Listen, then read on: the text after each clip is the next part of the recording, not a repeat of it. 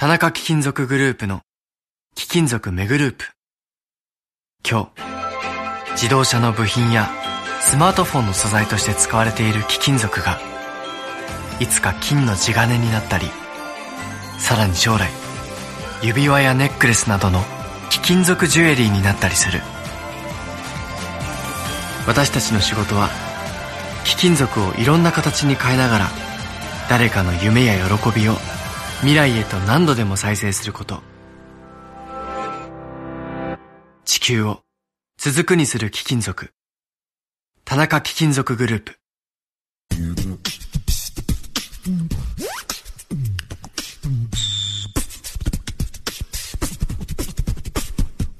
TBS ラジオクラウド皆さん、こんにちは。安住紳一郎の日曜天国、アシスタントプロデューサーの大中マリアです。日天のラジオクラウド、今日は458回目です。日曜朝10時からの本放送と合わせて、ぜひお楽しみください。それでは7月24日放送分、安住紳一郎の日曜天国、メッセージコーナーをお聞きください。さて今日のメッセージテーマはこちらです私のおしゃれおしゃれについてですけど。おしゃれ。私は何も言うことはできませんけれども、そうですか、えーえー札幌市の中年アルパカさん41歳女性の方ありがとうございます。ありがとうございます。娘が赤ちゃんの頃親子ペアコーデにハマっていました。母ペアコーディネーションってことですか、うん。小さな子供とお揃いの服で出かけるとママとお揃いかわいいねと声をかけられることも多く嬉しいものです。しかしある時期から夫がお今日は上がボーダーで下がデニムなの？などと勝手に夫も参加するようになり 娘と2人はいいけれど親子全員だとなんかダサくて嫌だなと思っていました。そしてある日夫が突然俺たち今大変なことになってるぞと言いました。赤ちゃんというものは結構頻繁に飲んだミルクを逆流させたりして1日に何回も着替えることがあるのですが、3人で出かけたその日娘は途中で着替えたため私と夫だけが上から下までペアルックの中年バカ夫婦になってしまいました。それ以来ペアコーデは私と娘または夫と娘という2人1組限定になりました。あああそうですか。ーそうですか。仲良しですね。3人一緒だとねいいなってことなんですけど。そうね。パパも仲間に入りたかったんですね。そうですね。赤ちゃんが着替えるとちょっとね、うん。元気すぎる夫婦になっちゃうということでちょっと辛いっていうことになります。元気すぎね富士見野市のソフトクリーム一つさん女性の方ありがとうございます。ありがとうございます。1973年組。私と同い年ですね。はい。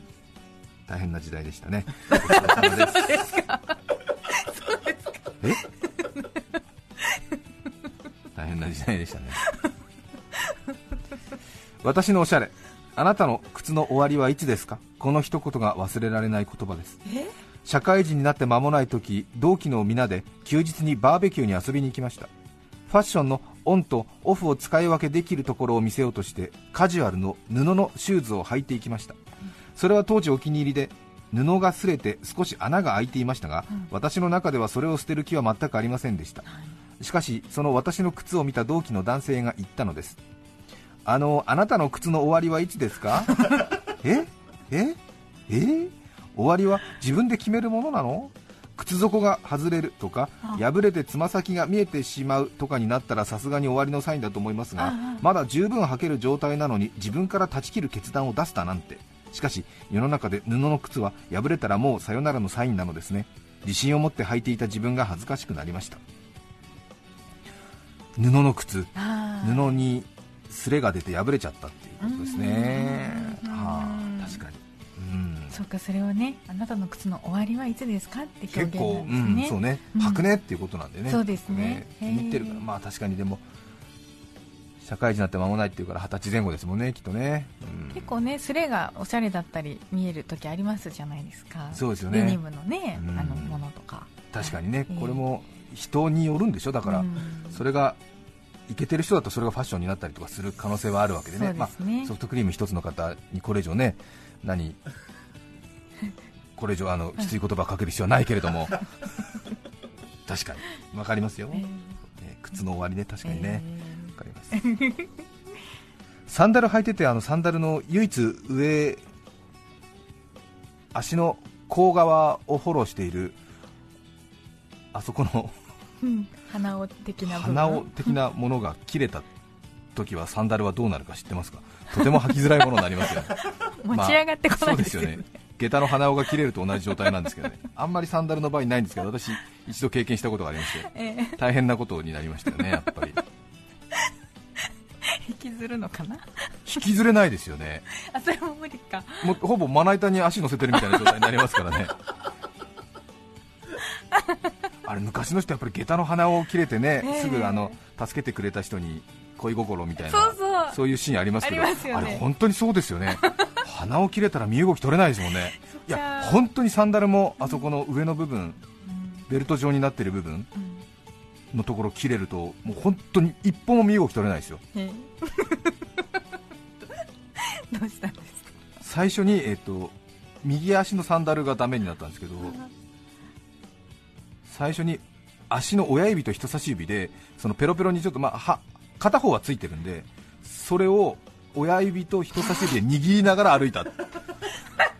けどとても歩きづらいしあのそうですね。そうですよね。小指側はついてるから。小指側がついてるからっていう。ですよね。大変な思いをしたことが鼻を切れた時にどうやって歩くんだろうね。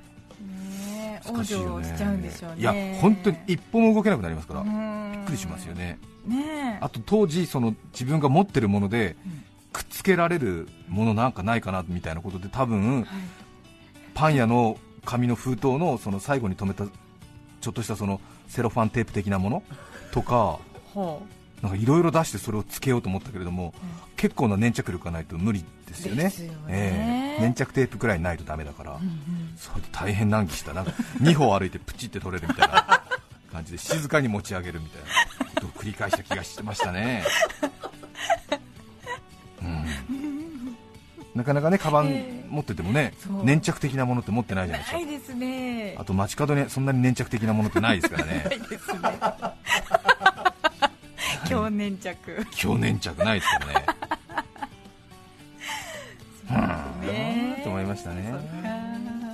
品川区の昆布ブイヨンさん女性の方ありがとうございます私が通っていた中学校のジャージは小豆色で、他校の生徒からはあんこジャージと揶揄されていました。そんなジャージでもズボンの裾をロールアップして履くのが女子の間ではおしゃれとされていて、はい。2年生になったら許されるという暗黙の掟がありました。あったあった。1年生のキャンプ実習の時上級生の目がない開放感で私たち女子はジャージをロールアップさせおしゃれを楽しみちょっと大人になった気分を味わいました。しばらく経ったある日2年生の先輩に呼び出され1年生のくせに生意気だと言われました、廊下に張り出されたキャンプ実習のスナップ写真の中にジャージをロールアップしてボーダーの靴下を覗かせた私の写真があったのです。ボーダーの靴下も100年早いんだよとも言われました。ものすごく怖かったので以来ロールアップとボーダー柄はちょっと苦手なのです。バレた。バレましたそこでねバレた。そうですか。そうですか。それ以来身につけるのがちょっとへえ中学生。そう。ですよね。ね。1年生はダメなんだけど2年生になったらちょっとそのうん。ジャージの裾をまくっていいよっていうあねりましたよね。とてもありました。あとこうちょっと裾をあれですよね、うん。あのすぼみ気味にこうあのええ。ロールアップするみたいな。そうそう、ええ。畳みながら。畳みながらええ。畳み込みながらっていうね。あったよ。ありましたよね。ね。多分ね、はい。今の中高生は全くわからないんだろうけれども、ええ。ですよね。そうあの時代はあの時代は昔ちょっとジャージの裾が普通にあれですもんね。うんもう完全な原則クロップドみたいな感じのあの パーンっていう切り離しスタイルでしたからね。そうですね、ええ。ストレート。ストレート、うん。ドーンっていう感じですもんね、ええ。確かに。私の記憶が正しければジャージの裾になんかあのそれこそあの輪がついてましたよね。あの土踏まず的に引っ掛ける。そうそういう学校もありましたよね。ありましたよね。さい先生が履いてるのとかも見たことあるけどうちはなかったけど土踏まずに引っ掛けるためのなんか、はいはい。あれは何だったんだろうね。あれ何なんですかね。まくり上がらないようなやつ膨れ上がることそんなないと思レギンスみたいなやつだねだからね。うんそうそうそうですねね。気持ちいいのかな？なんか体操選手とかがあのパツッとしたやつはなんかうん土踏まずに引っ掛けるべきだなと思いますけどあのなるべくね。え上とつながってるからね。ピンとね。はい。上と下に引っ張られるみたいな感じですけど、うん。ありましたねあれね。たね。あれをかかと側にこう土踏まずにはかけずかかと側の後ろの方にこうペロンと出しておくうん。のか、うん。足の甲側ですね。はは前方側にこうペロンと出すのがおしゃれなのかっていうのもありましたよ私小学生の頃に。ありませんでした？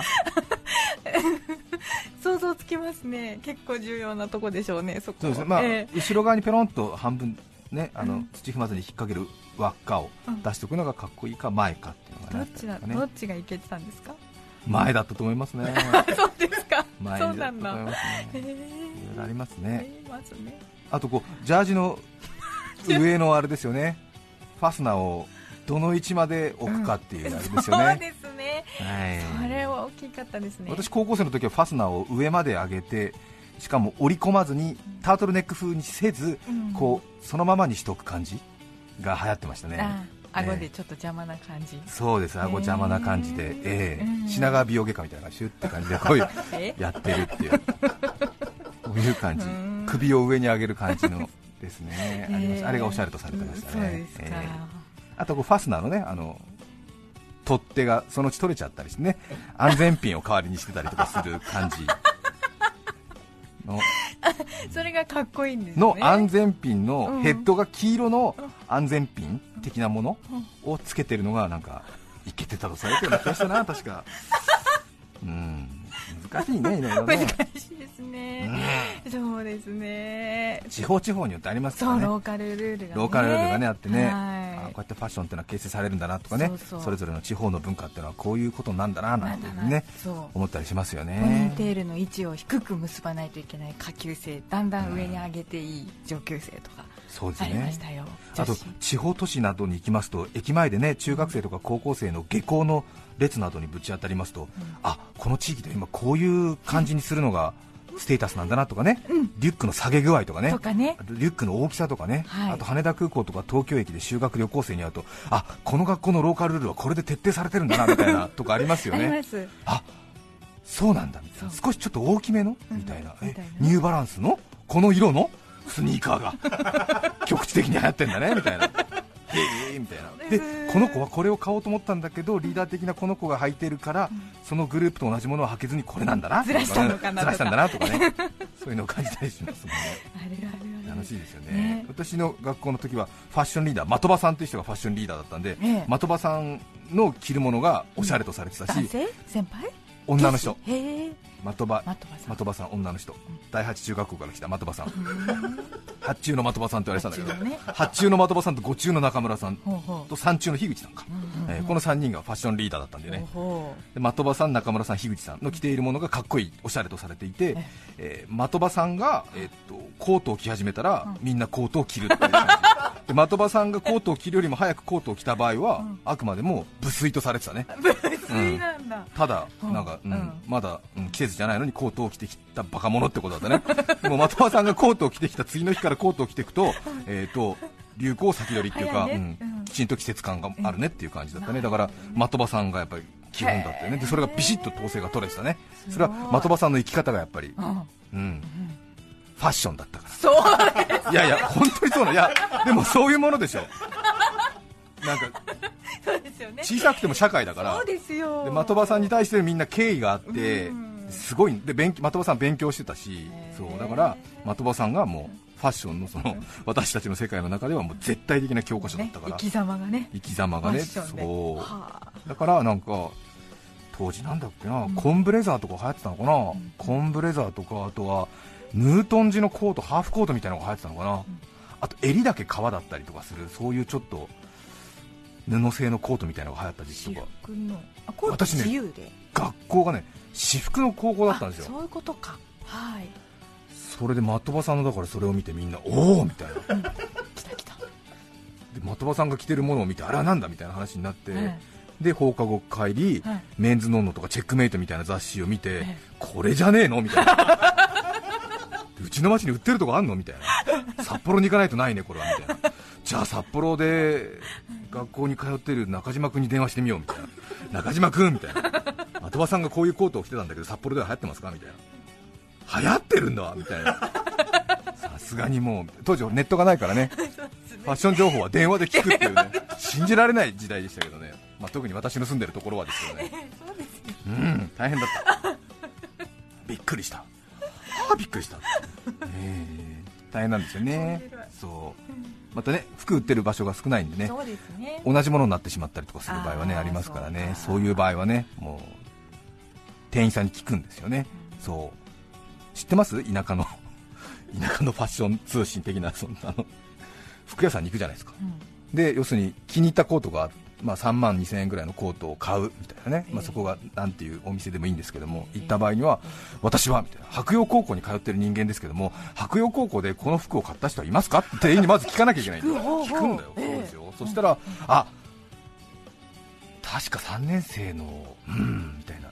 橋本君買ってったかなみたいなことになるからじゃあ私はこれはいりませんみたいなことになるからそうだから買うときにはちゃんと、うん、かぶりたくないなというときはちゃんと名前を名乗ってねで買いますって私白洋高校に通ってる2年 E 組の安住ですけどもみたいな。もしあの誰かこれみたいなはーいみたいなへえみたいな大変そうですねそうやって磨きに磨かれて今できたのがこれですけどもねさほどっていうことになりますけども、うんおしゃれですよいやいやいやそうですよね、うんあの私あの、おしゃれではないんですけど、おしゃれに興味はあるんですよね。あ、はいえーってことは毎回言ってますもんね、はい。えー。はい、長くなりました、すいませんでした、危うく思い出散歩に出て、戻ってこれなくなりそうになりましたからね、またね、危ない、危ない、おじいちゃんが散歩に出たまま戻ってこないよって言って、高校生の時の思い出話に出かけちゃって、戻ってこれないっていうね、関東の皆さんを置いてきぼり食らっちゃうっていうね。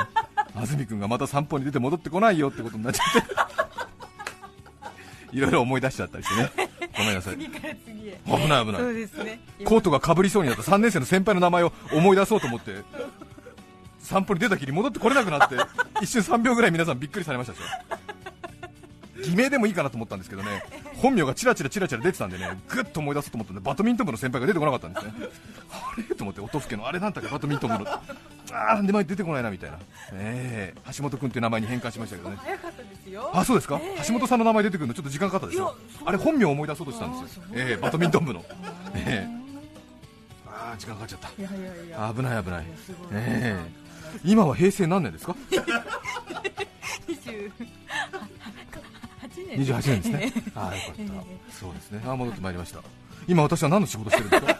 ラジオラジオラジオやってるんですね。わかりました。はい。皆さんからのメッセージお待ちしています。さて今日は私のおしゃれです。入間市の秋太郎さん40歳女性の方ありがとうございます。ありがとうございます。おしゃれという言葉自体がなんだか恥ずかしくついシャレオツと言ってしまいます。おいくら万円的なととぼけてごまかせ戦法なのですが、はい。もしかしてこっちの方が恥ずかしいですか？一周回ってもうわからない自分がいます。先日友達が遊びに来た時バジルシード入りアサイージュースとチアシード入りグリーンスムージーを手土産に持ってきてくれました、はい。これが噂のシャレオツライフの入り口か？と盛り上がり一口飲んでは誰も感想が出ないことに大爆笑。おしゃれを維持するエネルギーが枯渇しても笑えているうちは大丈夫かなと思った40の夏です。はいそうね。わかりますよ。ありますね。修行ですね、そうですね。ええ。なんとかね。うん食らいついて。なんとか若い人のムーブメントに食らいつくっていうね。いや若い人にね迎合するのはどうかとかね。思いますけどね。何がポケモン GO だよ！みたいなねねことを言うのも分かりますしね。また一方でねちょっとねうん。流行ってるものには乗ってみるっていうそういう柔軟性も必要ですもんね。千葉市稲毛区ベッカムさん18歳。ありがとうございます私が中学生の時のジャージは頭からかぶるタイプでありましたね。チャックは溝落ちまでの短いものでした。はいはい。そのチャックをペンの先で壊し襟を開くとツーッと自動で開くようにするのが1年生の通過儀礼でした。また腰パンも流行りその下がり具合で学校における地位がなんとなく決まっていました。地位が欲しい気持ちと先輩や先生に怒られたくない気持ちで葛藤しギリギリの下げ具合を模索していたのを思い出します。わかりまますすね。ねそうです。その通りですね。その通りです。全力で空気を読んでね。そうです、はい。ここまで下げると怒られるし、うん。親に迷惑かけるけどみたいな、うん。友達との間ではみたいなこのくらいの位置がいいんだなみたいな、うん今日はここまでです。みたいなだから微妙にねこうねちょっと直したりとかして、そうですよね。大変ですよね。大変ですよ、さて80歳の足立区の WM さんという女性の方からいただいています。ありがとうございます。ありがとうございます。先ほどの下駄の鼻緒の件ですがはい。私ね子供の頃は下駄で学校に通っていたの。それで田舎道だから鼻緒が切れても据えてくれる人が通りかかるわけもないでしょ。だからね私たちは下駄を逆さまにして鼻緒がぶら下がって輪になっているところに端の方に一つ輪を作りそこに親指を入れて歩いてたの学校まで遠いから切れた鼻緒をぶら下げて裸足で帰るにも辛かったので工夫と言いますかみんなでそんな風にしてたんですね。もう若い人は分かんないよね。やったことないと分からないかもしれないけどという。なあやっぱりそうですよね。鼻を切れたら本当ね据えてもらう人がいないと。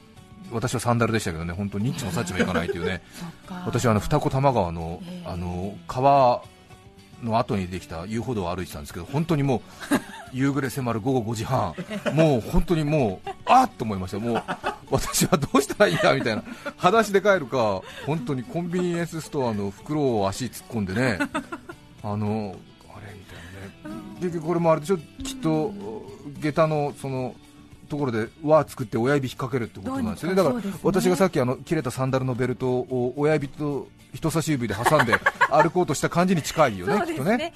そうですうん。ね、下駄の方がまだなんかこう足についてくる感じはあるもんねまだね。こうガーッと持ってくるとね。でこうでダラーっていうなんかその簡易オイランみたいな感じでこうなんかガッとこう引きずる引きず感じ引きずり。で下がつけよ下にみたいな感じでガッと持ってくるわけでしょきっと。うそうん。ですねちょっとね。面白い、うん。はい。いやー大変だ。大変ですよね。ごめんなさい。夏休みに入ったばっかりでこんな なんか AM ラジオっぽい話になってますけども。北区の貧血コアラさん女性の方。先ほどのサンダルのベルト部分が外れると身動きが取れなくなるという話ですが。私はお弁当の中からお米を取り出しそれをこねてつなぎにしましたテープなどを持っておらずとっさに思いついたのがお米でした。その時は山菜おこわで粘着性も強いのでこれでなんとかと思いましたがダメでした。ただアリが寄ってきただけです。いや本当にねどうしたらいいか分かんなくてありとあらゆるものでうん。試すいや本当よサンダルの、ね、ベルト部分がたまに切れるのよね。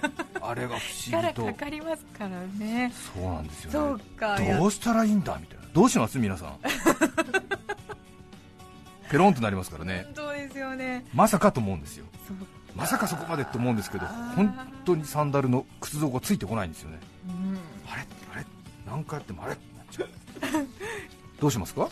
皆さんあの一言だと思って多分聞き流してましたねごめんなさい。本気で考えよう。本気で。そうね確かに。そしたらご飯粒も試してみるかもしれないな。しはいパン屋の紙袋のセロファンテープをなるべくね紙の繊維つかずにこううまく剥がれるかなみたいな。ここの粘着が必要かみたいな。でこことここで爪でグリグリグリグリグリグリやってねなるべく粘着みたいな感じにしてやりますでしょそうですええいろいろ私も考えましたよ、本当に、ええそうですねこんな便利な世の中でこんな困るなんてねそうですそうですえズボンのねあの裾上げしたところが少しほころんでたんでそこから糸を捻出しましてねそしてちょっとなんか空いているそのゴムのところをこううまくこうつなげられないかとかね いろいろね考えましたよね、えー近くの植物からツル的なものは調達できるかとかね。うん。何かないんですか？って。本当はっきり覚えてますあそこのね、えー、なんて言ったかな？二子玉川のね。あの高島屋の高速道路の外れの方のね花水木ロードって言ったかな、えー。だから私花水木って聞くとねいつもねサンダルのこと思い出すんですよ。大変だった本当に大変だった7月24日放送分、安住紳一郎の日曜天国、メッセージコーナーをお聞きいただきました。著作権使用許諾申請をしていないため、リクエスト曲は配信できません。それでは今日はこの辺で失礼します。安住紳一郎の日曜天国ラジオクラウド夏休みはどちらへ？男性のリゾートファッションって難しいですよね静かな湖畔の森の陰から不格好不格好と妻が言う TBS ラジオ954905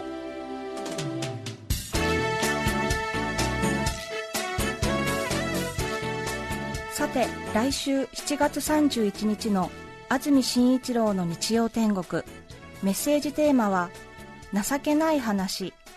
ゲストは講談師、神田松之丞さんです。それでは来週も日曜朝10時 TBS ラジオでお会いしましょう。さようなら。安住紳一郎の TBS ラジオクラウド。これはあくまで試供品。皆まで語れぬラジオクラウド。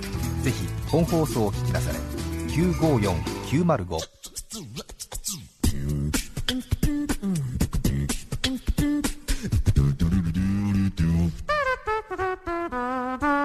TBS ラジオクラウド金は時代を超える。遥か昔から人類が愛し続けてきた宝飾品として。金は価値観を超える。世界中の人に等しく信頼される資産として。そして今金をはじめとする貴金属は様々なフィールドを超えてゆく。宇宙開発エネルギー医療といった最先端分野に欠かせない産業用素材として貴金属の循環型ソリューションでコツコツと地球の未来を支えたい。田中貴金属グループ。ねえあれ食べた？あれって何よ？美味しくて健康にいいってテレビでやってた。すりごまとアーモンドのやつ？そうそう。朝食やスイーツのトッピングに最高なの。あれ名前なんだっけな？グラッツェアーモンドすりごま。それな。違います新生クラッシュアーモンドすりごま大好評発売中。